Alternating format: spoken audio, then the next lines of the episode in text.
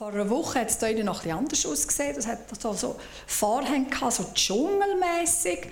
Es war der Abschluss der Kinderwoche. Und wenn die Kinder jetzt da wären, dann würden wir jetzt noch singen, wer ist der König vom Dschungel? Hu, hu.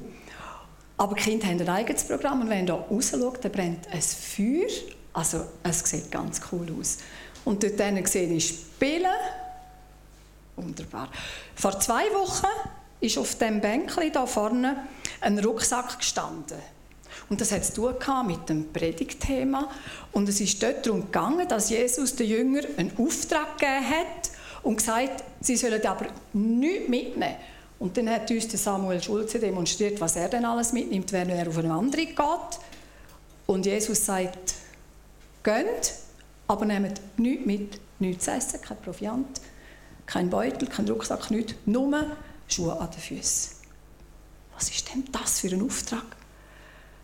Zuerst hat er gesagt, ich gebe euch jetzt Vollmacht und Kraft, zum Dämonen auszutreiben, zum Kranken gesund machen. Und jetzt geht immer das Zweite, geht über Land und predigt, Jesus ist gekommen. Tönt Buß, kehrt um. Was für ein gewaltiger Auftrag. Für hundsgewöhnliche Berufsleute. Fischer hat es dabei, kein Zöllner, vielleicht Schreiner. Was für ein Auftrag. Gewaltig. Und ich habe gemerkt, sie sind so in allem abhängig. Gott gibt eine Vollmacht, Jesus gibt eine Vollmacht und sie dürfen nichts mitnehmen. Also Jesus sorgt auch für diesen Bereich. Ich habe keine Ahnung, wie lange das die, was das die gegangen sind auf die, auf die Mission. Hast du eine, eine, eine Ahnung? Urs. Also es steht auch nicht, ich weiß nicht, geht das ein Tag oder zwei, drei oder eine ganze Woche oder zwei, drei Wochen? Keine Ahnung. Aber was ich weiß, wo die umgekommen sind, die haben etwas zu erzählen gehabt. Also was die erlebt haben, ich, ich hätte dabei sein Und so Sachen passieren heute auch noch. Leider nicht zu unseren Regionen, aber es passiert. Und die sind zurückgekommen. Und Jesus hat gewusst, wenn die zurückkommen, die, das, denen geht der Mund über, was die erlebt haben von dem. Und er hat auch gewusst, sie sind müde. Und dann, darum sagt er dann, habe ich da gelesen, Kommt, wir gehen an einen einsamen Ort, wo wir allein sind und wo ihr euch ein wenig ausruhen könnt. Denn es war ein ständiges Kommen und Gehen, dass, sodass sie nicht einmal Zeit zum Essen fanden. Gesagt, getan, sie sind in ein Boot gestiegen, auf die andere Seite übergefahren, in der Hoffnung, einen ruhigen Ort zu haben. Und jetzt stellt euch vor, wir sind in diesem Boot und kommen an den ruhigen Ort. Oh nein! Leute, Tausende von Leuten, die dort warten. Irgendwie haben die gecheckt, was Jesus vorhat und sind schon an diesen Platz gegangen. Und jetzt die Jünger und ach nein, also ich kann mir vorstellen, dass der eine oder andere gerade der Laden ab ist, dass man es dann gerade abgelöscht hat was macht jetzt Jesus? Ein bisschen weiter vorne, als in dieser Geschichte, die heute dran ist, lesen wir etwas ganz Ähnliches. Die Menschen strömten in Scharen herbei, um ihn zu hören und von ihren Krankheit geheilt zu werden. Er aber zog sich in die Einsamkeit zurück, um zu beten. Also bei Jesus hat man nie gewusst, was er jetzt macht. Die Jünger haben keine Ahnung gehabt, was macht er jetzt mit diesen Leuten? Zieht er sich zurück oder, oder was macht er jetzt? Wisst ihr, was er gemacht hat? Ich lese es euch vor. Jesus wies sie nicht ab, sondern sprach zu ihnen über das Reich Gottes. Und alle, die Heilung nötig hatten, machte er gesund. Ein bisschen weiter vorne in der Parallelstelle zu dieser gleichen Geschichte merken wir, warum das das gemacht hat. Als Jesus aus dem Boot stieg und die vielen Menschen sah, ergriff ihn tiefes Mitgefühl, die, denn sie waren wie Schafe, die keinen Hirten haben. Er nahm sich darum viel Zeit, sie zu lehren. Und das ist das, was mich so fasziniert an dem Jesus, dass er manchmal sieht er die vielen Leute und geht einfach weg für sich allein. Und in dem Fall hat es ihn tiefst berührt. Das ist ein Wort wie die Eingeweide, das ist ihm tiefst inne. Und dann ist mir in den Sinn gekommen, dass er einmal gesagt hat, Der Sohn kann nichts von sich selbst aus tun. Er tut nur, was er den Vater tun sieht. Also Jesus ist so mit seiner Familie, er ist so verbunden mit dem Vater. Darum hat man nicht gewusst, was als nächstes kommt. Er hat sich manchmal auch nicht gewusst, aber er war so in Verbindung mit Gott, seinem Vater. Und er hat nachher seine Werke tun. Urs, jetzt befürchte ich, ich habe schon ein bisschen Predigtzeit weggenommen, jetzt darfst du einfach nur noch 25 Minuten. Wir wollen noch beten. Herr, du bist wirklich ein, so ein grosser, allmächtiger Gott, wir haben es gehört. Dir ist nichts unmöglich und wir wollen von dir lernen. Herr, ich sehe mich danach so in Verbindung zu sein mit dir, dass ich auch merke, was als nächstes dran ist, ohne Stress.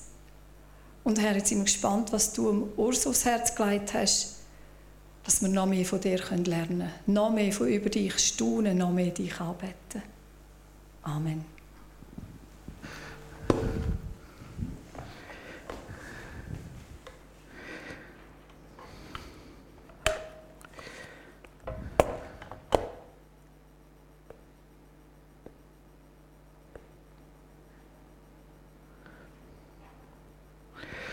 Ja, vielleicht hast du das auch schon erlebt, dass du in so einer Situation bist wie die Jünger, bis ganz Geniales erlebt. Und dann muss es einfach raus, musst erzählen, oder? Äh, es geht. Und wenn wir die Geschichte so anschauen, dann haben wir eigentlich wie drei verschiedene Personen. Die Geschichte lesen wir übrigens im Lukas, was haben wir da? Kapitel 9 ab Vers 10 bis 17, wenn ihr mitlesen wollt. Das ist im Lukas-Kapitel, lesen wir die Geschichte, die Jünger zurückkommen. Wenn wir das so anschauen, dann sehen wir, da hat es eigentlich wie drei verschiedene Gruppen von Leuten. Da haben wir eigentlich einmal die Jünger, da sind jetzt einfach drei, die anderen sind gerade beschäftigt, gell?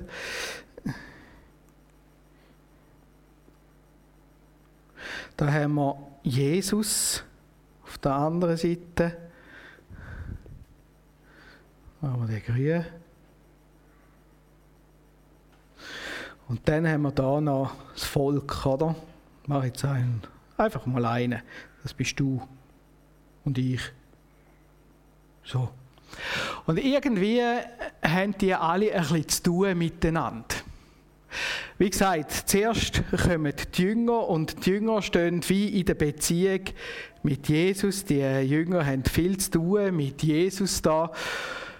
Kommen eben an den einsamen Ort und wollen erzählen, wollen loslassen, äh, ja, wollen loslassen, was sie alles erlebt haben. Wir ist man manchmal wie ein bisschen uns als Gemeinde, oder? Man ist dran, man macht etwas, man ist herausgefordert, man versucht etwas. Und manchmal, wenn ich das so anschaue, habe ich das Gefühl, uns geht es genau gleich. Und es gibt so wie drei verschiedene Phasen. Ich sage denen mal so. Die erste Phase ist einmal so die Phase, wir machen mal etwas. Und die zweite Phase ist, wir können etwas. Also aus dem Machen kommt irgendeine gewisse Routine raus, wir können mal etwas und äh, am Schluss können wir es noch bisschen verbessern. Wir verbessern etwas. Also die Jünger sind rausgeschickt worden, haben Vollmacht bekommen, haben wir gesehen. Später äh, kommt, nachher, kommt ein Mann zu, zu diesen Jüngern und will, dass sie äh, helfen, dass ein, ein, Geist austrieben worden ist und sie glauben, dass die Jünger das können. Die Jünger glauben es auch, weil Jesus ist gerade nicht um. Dann merken sie, sie sind jetzt schon nicht im Stadium, wir brauchen einfach Jesus, sondern das sollten wir jetzt können. Und da hat sich etwas entwickelt, oder? Auch bei den Jüngern. Aber jetzt sind sie gegangen, sie haben die Vollmacht bekommen, sie haben viel erlebt. Und jetzt kommen wir zurück und erzählen. Und dann wird das gefeiert. Wenn ich so darüber nachdenke, habe im Vorbereiten, denke ich, uns ist es ein bisschen ähnlich gegangen. Oder vielleicht mehr, vielleicht eher weniger. Aber äh, wo da das ganze Zeug ist mit Gottesdienst, ja, nein und so, haben wir zum Beispiel unseren Livestream eingerichtet, oder? Und dann, uh, wir haben mal etwas gemacht, geht's? Funktioniert es überhaupt? Ähm, es? Und auf einmal haben wir gemerkt, mal, irgendwie können wir es. Und äh, haben dann aber gemerkt, mal, es gibt auch noch ein paar Probleme, hm, sind bis jetzt dran. Und mit dem, mit dem Verschieben von diesen Phasen kommen auch immer mehr Ansprüche, oder? Ich muss jetzt das können, ich muss, dass das funktioniert, wir müssen das noch ein bisschen besser können und so, ist man immer wieder ein bisschen dran. Und jedes Mal, wenn man so einen Erfolg hat, dann kommt man zurück und feiert den Erfolg ja, jetzt können wir live streamen, jetzt können wir das rausblasen, auf die ganze Welt kann zuschauen, was wir da machen. Und dann schaust du die Zahlen an und merkst, also die ganze Welt schaut, glaube ich, nicht zu. Aber ein paar, und das ist ja schon schön. Und das wird gefeiert, da sind wir glücklich, da sind wir stolz. Aber nachher merken wir, da kommen Leute. Und diese Leute, die kommen nicht in erster Linie weil wir das jetzt so gut machen, weil wir perfekt sind, weil wir eine gute Show haben, weil, weil äh, das, was wir machen, perfekt ist. Wenn man andere Livestreams anschaut, merkt man, die sind vielleicht noch ein bisschen besser. Die Leute kommen, weil sie zu Jesus wollen. Die Leute wollen zu Jesus. Jesus braucht die Jünger, dass sein Evangelium weitergeht. Aber die Menschen wollen in erster Linie zu Jesus. Sie wollen zu ihm, weil sie merken, bei Jesus ist etwas anders, ist etwas, äh, wo wir nicht haben. Und das ist auch für uns Jünger manchmal gut zu merken. Es geht nicht darum, wie gut dass wir es machen. Wir sind dran, dass wir viele Sachen, auch Moderation, Predigt und so weiter, wir wollen das möglichst gut machen. Und das ist richtig. Aber die Leute kommen nicht wegen dem, weil wir es so gut machen, weil wir die Helden sind, weil wir es jetzt begriffen haben, weil wir es jetzt können, sondern die Leute kommen, weil sie zu Jesus wenden. Sie kommen zu Jesus. Jesus ist das Zentrum. Und jetzt werden wir das einmal anschauen, wieso kommen denn die Menschen zu Jesus? Jeder Mensch hat so Bedürfnis.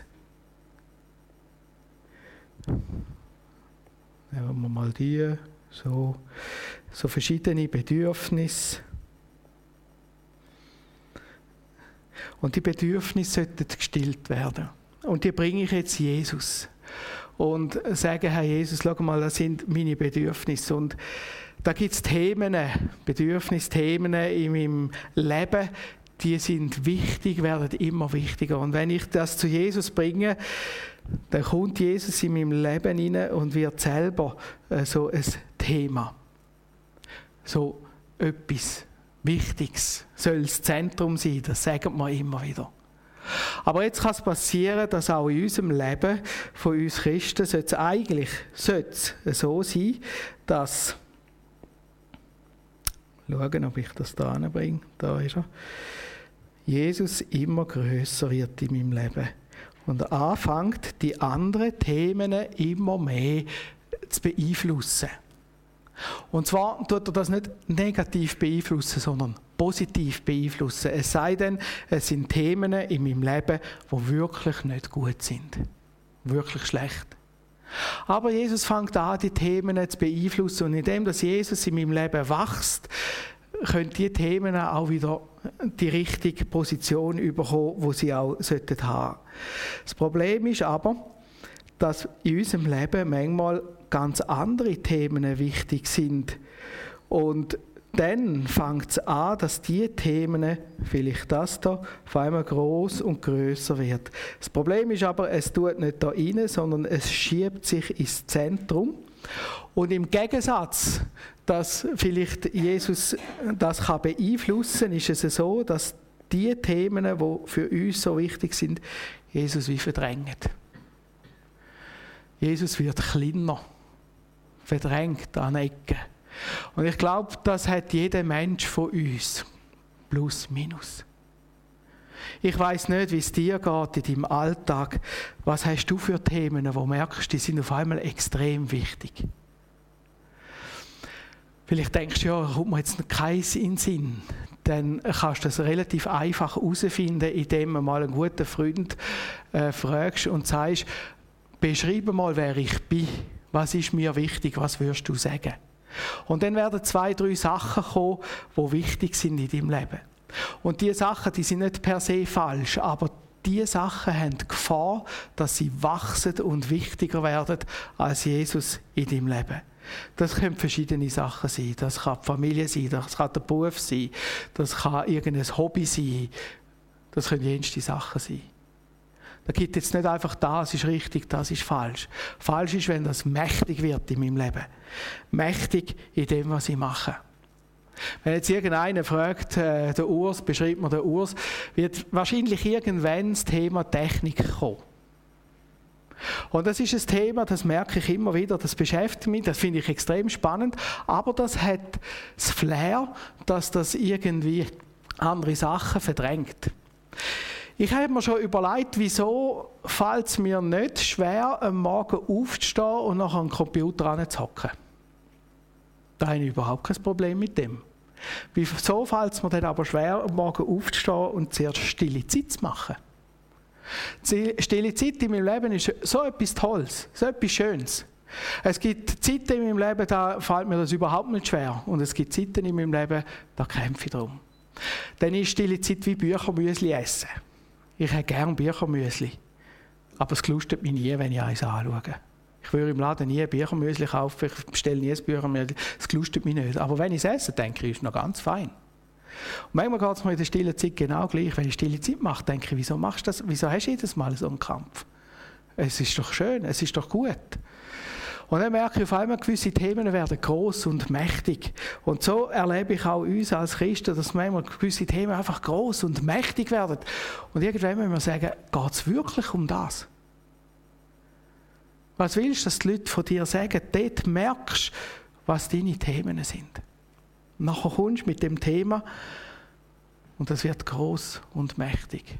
Technik ist so eine Sache, die mich momentan gerade recht beschäftigt. Christen, Technik, Fortschritt. Wieso haben Christen immer wieder so Probleme auch mit Fortschritt? Und wenn du in die Geschichte hineinschaust, Christen haben einfach immer mit dem ein, ein, ein Zeug, oder? Weiss jemand, wer das ist? Hm? Nicht persönlich. Warum nicht? Ist ein Zeitchen gestorben, oder? Wer ist das? Die Unterschrift, wer kann sie lesen? Der Galileo Galilei. Und weiß jemand, wer das war, was der gemacht hat? Der war Mathematiker, Theologe, früher musste alles studieren, oder? Und der hat, darum ist das Bild so schön, ein Fernrohr bastelt. Und mit dem hat er rausgeschaut und irgendwann hat er entdeckt, die Erde drüllt sich, die bewegt sich. Weil bis dahin hat man gesagt, die Erde ist fix und alles andere bewegt sich vielleicht. Aber die Erde ist fix. Und er hat rausgeschaut, hat verschiedene Monden entdeckt und so und er hat auf einmal gesagt, nein, die Erde bewegt sich genau gleich. Er hat das veröffentlicht in einem Büchlein und dann ist die Kirche gekommen und hat das gelesen und hat gesagt, das geht nicht theologisch. Das darf nicht sein. Und dann ist die Inquisition gekommen, sagt man dem. Das ist ein kirchliches Gericht gewesen, wo hat müssen glaubt er noch richtig oder nicht. Und wenn er nicht richtig geglaubt hat, hat man das einem weltlichen Gericht gegeben. Dort mal ist der Staat unter der Kirche gewesen, und der Staat hat dann den müssen richten. Meistens ist das irgendwie zum Tod gewesen. Und er hat nachher müssen vor den Papst und vor dem Papst wieder rufen, dass die Erde sich nicht bewegt, dass das nicht stimmt. Und nachher gibt es einen Sarg. Nachher sind hinten rausgelesen. Und was hat er dann gesagt? Wisst ihr das? Und sie bewegt sich doch, oder? Haben wir da. Und sie bewegt sich doch. Wir haben manchmal so Probleme mit Fortschritt und manchmal frage ich, warum ist das? Und Fortschritt wird uns immer wieder beschäftigen immer wieder beschäftigen, bis in die Zukunft. Als ich ein kleiner Bub war, war es ein riesiges Zeug mit einer Kreditkarte. Äh, wenn du manchmal gewiss zugeschaut hast, hast du das Gefühl ich komme direkt aus der Hölle. Heute braucht man sich kaum mehr. Und so weiter und so fort. Und das beschäftigt mich manchmal. Wieso ist das bei uns so ein grosses Thema? Entwicklung wird weitergehen, wird einiges immer weitergehen. Das ist normal dass Entwicklung weitergeht. Wie gehen wir mit dem um? Und dann merken wir auf einmal, das ist so ein richtig großes Thema für uns. Und ich frage mich, ist das wirklich die Hauptsache bei uns? Geht es wirklich um das? Oder geht es nicht um etwas ganz anderes, dass die Themen wieder klein werden und Jesus in unserem Leben groß wird. Und dann frage ich mich einmal, um was geht es dir, Urs, in deinem Leben? Dass Jesus groß wird? Und dann merke ich, in diesen Themen gibt es Bedürfnisse, die wir haben. Die Themen sind darum so groß, weil ich Bedürfnis habe. Bedürfnis, wo ich irgendwie will stillen. Und das ist so spannend. Die Leute kommen jetzt mit ihren Bedürfnissen, wo sie haben, zu Jesus.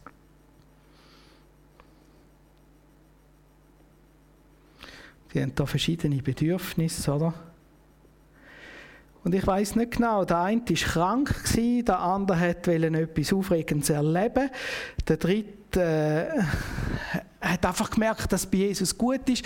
Das ist so verschieden, wieso dass die Leute Bedürfnisse haben. Und es ist so verschieden, wieso dass die Leute zu Jesus gekommen sind. Ich weiß es nicht, es steht nicht jeder Grund dort.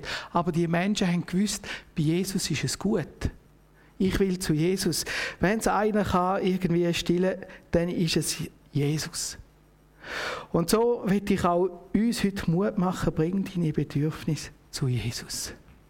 All das, was dich beschäftigt, das, wo du merkst, das ist schwierig in meinem Leben oder was dich vielleicht auch freut oder so, wo du merkst, eigentlich ein Manko, bring es zu Jesus. Bei Jesus ist gut sein. Was ich weiter merke, wenn wir in die Geschichte lesen, die Bedürfnisse, die sind nicht einfach nur weg, wenn ich zu Jesus bringe. Es entstehen auch neue Bedürfnisse. Wir lesen, Jesus hat sie dort gelernt, hat sie geheilt. Jesus hat dort eigentlich ganz schön Bedürfnisse anfangen auszufüllen. Oder? So.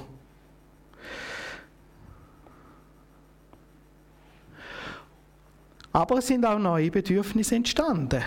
Zum Beispiel Hunger. Also er hat sie den Menschen zurückgegeben. Und wenn du jetzt deine Bedürfnisse zu Jesus bringst, dann bedeutet das nicht, dass auf einmal einfach zack, alles ist in Ordnung. Aber sie sind einmal an der richtigen Adresse und die Menschen haben Hunger bekommen. Sie sind richtig hungrig geworden. Richtig, also nicht geistlich, sondern so richtig, richtig hungrig. Und das war Abend. Und jetzt kommen die Jünger, das ist gemeint, zu Jesus und sagen, schick die Leute fort. Die sollen sich irgendwo zu essen kaufen.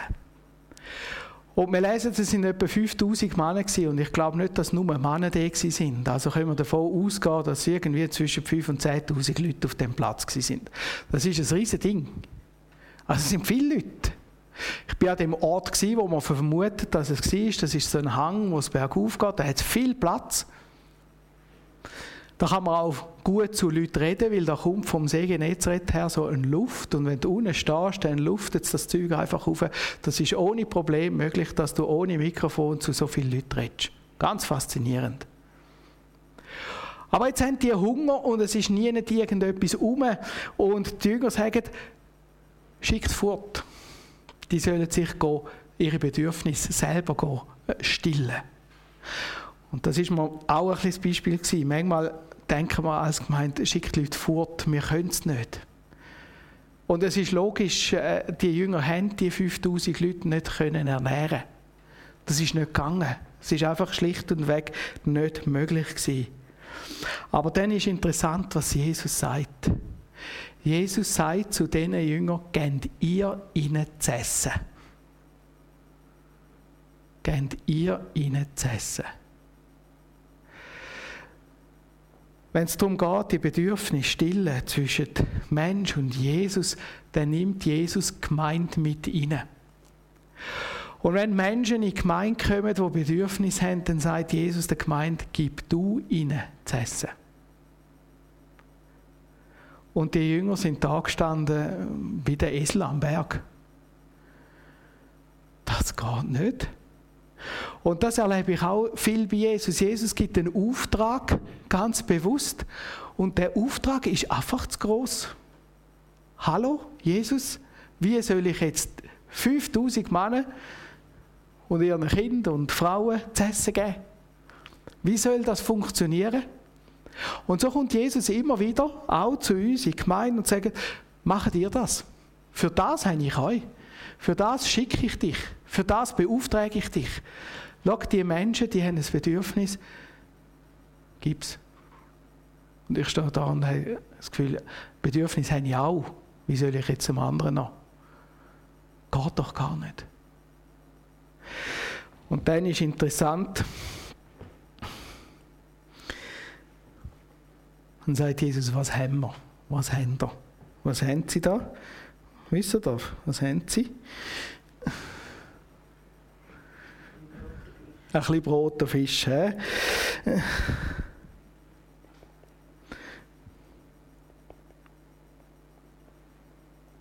Der Biss, oder? Bisschen.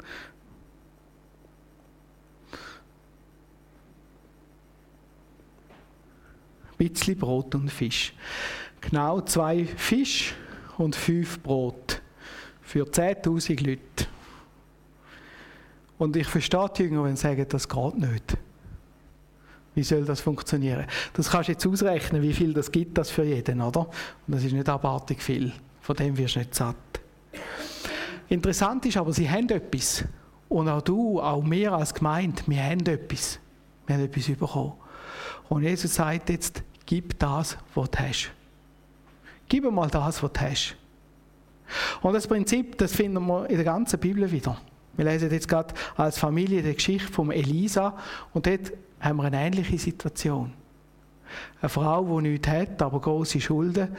Und nachher sagt der Elisa, das Öl, das du hast, das kannst du in Krüge abfüllen, abfüllen, abfüllen, abfüllen und es wird lange. Gib das bisschen, was du hast. Und ein bisschen weiter später kommt einer mit Brot für Prophetenjünger. Genau das Gleiche. Sie haben zu wenig, aber sie geben und es hat am Schluss genug. Merkt ihr, die zwei Fische und die fünf Brot, die sind sogar zu wenig für die zwölf Jünger. Die haben nicht einmal genug für sich. Nicht einmal für sich selber lange. Und Jesus sagt, jetzt haben wir das und jetzt gehen wir, gehen wir das mal weiter. Was machen sie als nächstes? Ihr kennt die Geschichte. Was müssen sie als nächstes machen? Wer weiß das? Genau, sie machen Kleingruppen.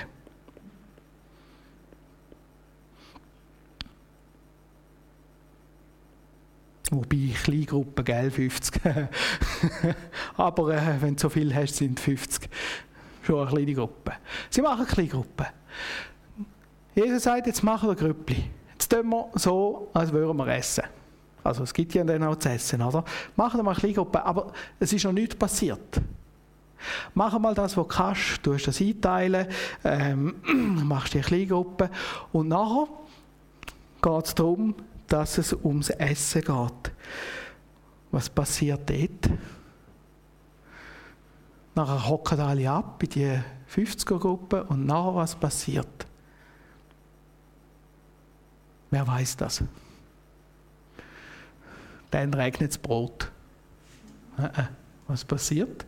Jesus dankt. Jesus dankt fürs Brot. Danke.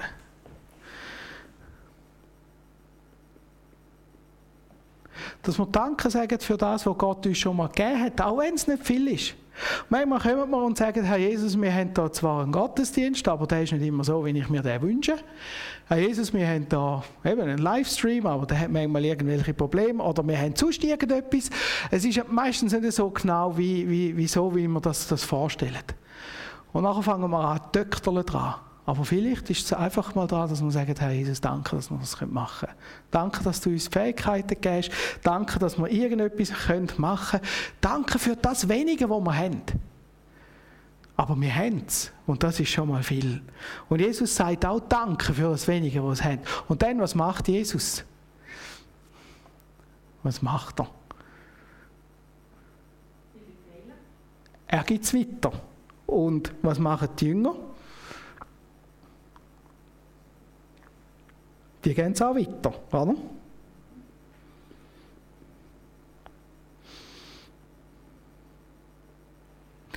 Jesus kommt das über vom Vater und er gibt es weiter an seine Jünger. Und seine Jünger gehen es weiter als Volk und das Volk gibt es weiter und weiter und weiter. Das, was wir von Jesus überkommen, das dürfen wir weitergeben. Und interessant ist, wie er da seine Jünger mit einbindet. Und so ist es auch immer wieder interessant, wie er gemeint mit einbindet. In dieser ganzen Beziehungsfrage, die wir hier haben, können wir nicht einfach sagen, es ist eine Sache zwischen dem Menschen und Jesus. Jesus nimmt seine Gemeinde, seine Jünger immer mit hinein. Und er schafft immer mit dem, was die Jünger haben. Und die Jünger haben manchmal gar nicht viel, aber mit dem schafft er. Und manchmal haben wir auch das Gefühl als Gemeinde, ja, uns als Gemeinde und du, du, du, du, da gibt es anders, da gibt es Besseres. Aber es geht gar nicht um das, sondern es geht das, dass wir das, was wir haben, zu Jesus bringen und Jesus schafft mit dem. Und dann dürfen wir weitergeben. Weitergeben, was Jesus uns gibt. Und sie gehen es weiter und die Leute gehen es auch weiter. Es ist eins weitergehen nach dem anderen. Und sie gehen weiter und weiter und weiter und es hat einfach immer Brot. Ich sage euch, ich wäre so gern dabei gewesen. Wie, hast du gesehen, wie das Brot nachwächst oder irgendwie so? Ich weiß nicht, aber die haben einfach Brot gehabt. Brot und Fisch. Ich weiß nicht, wie viel Fisch wärmen, das musst du fischen, dass du 5.000 bis 10.000 Leute kannst ernähren Aber es hat gehabt. Und der Fisch hat wahrscheinlich auch nicht gefischelt, sondern es war einfach ein feiner Fisch. Gewesen. Hat es gegeben und gegeben und gegeben und gegeben.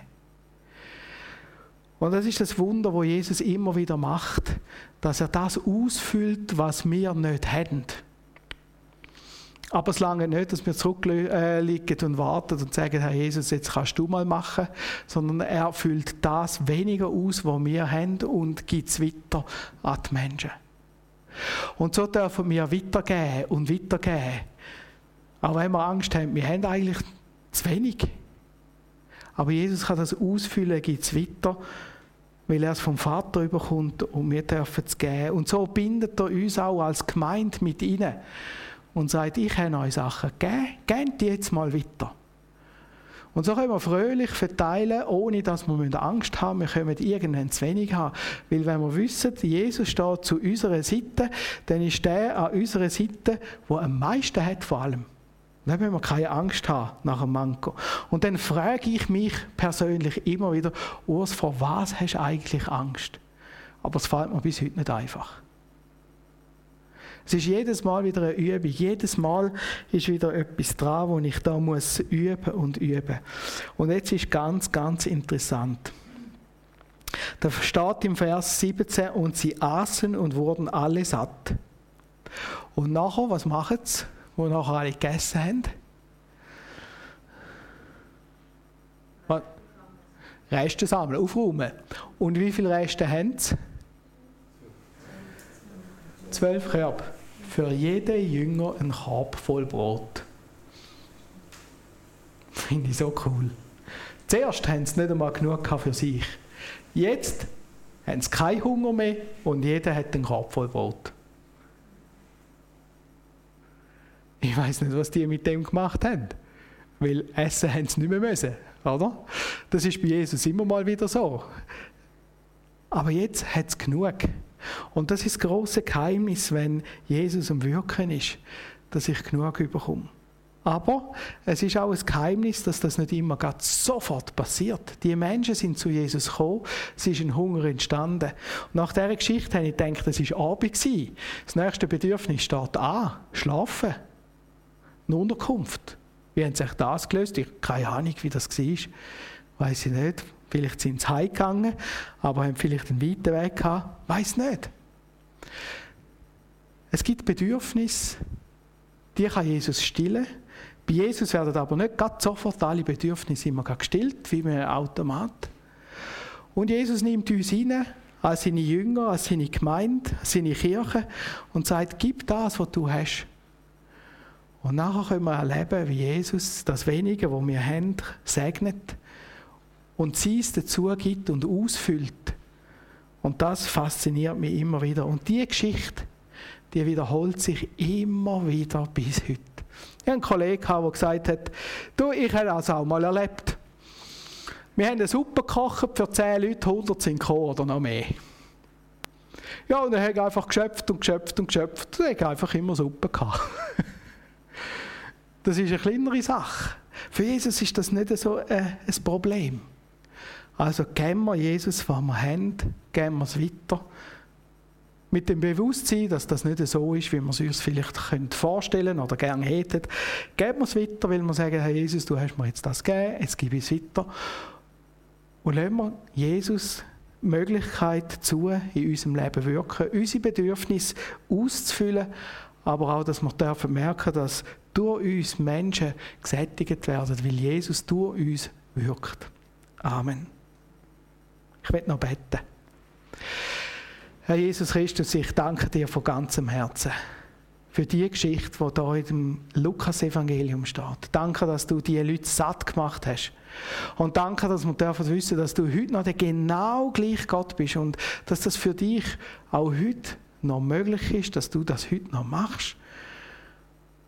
Und dass du auch heute uns Menschen, uns Jünger, willst mit einbeziehen Danke vielmals für das große Geschenk und schenke uns den Mut, dort, wo wir das Gefühl haben, wir haben zu wenig, dass wir das, was wir haben, können weitergeben können.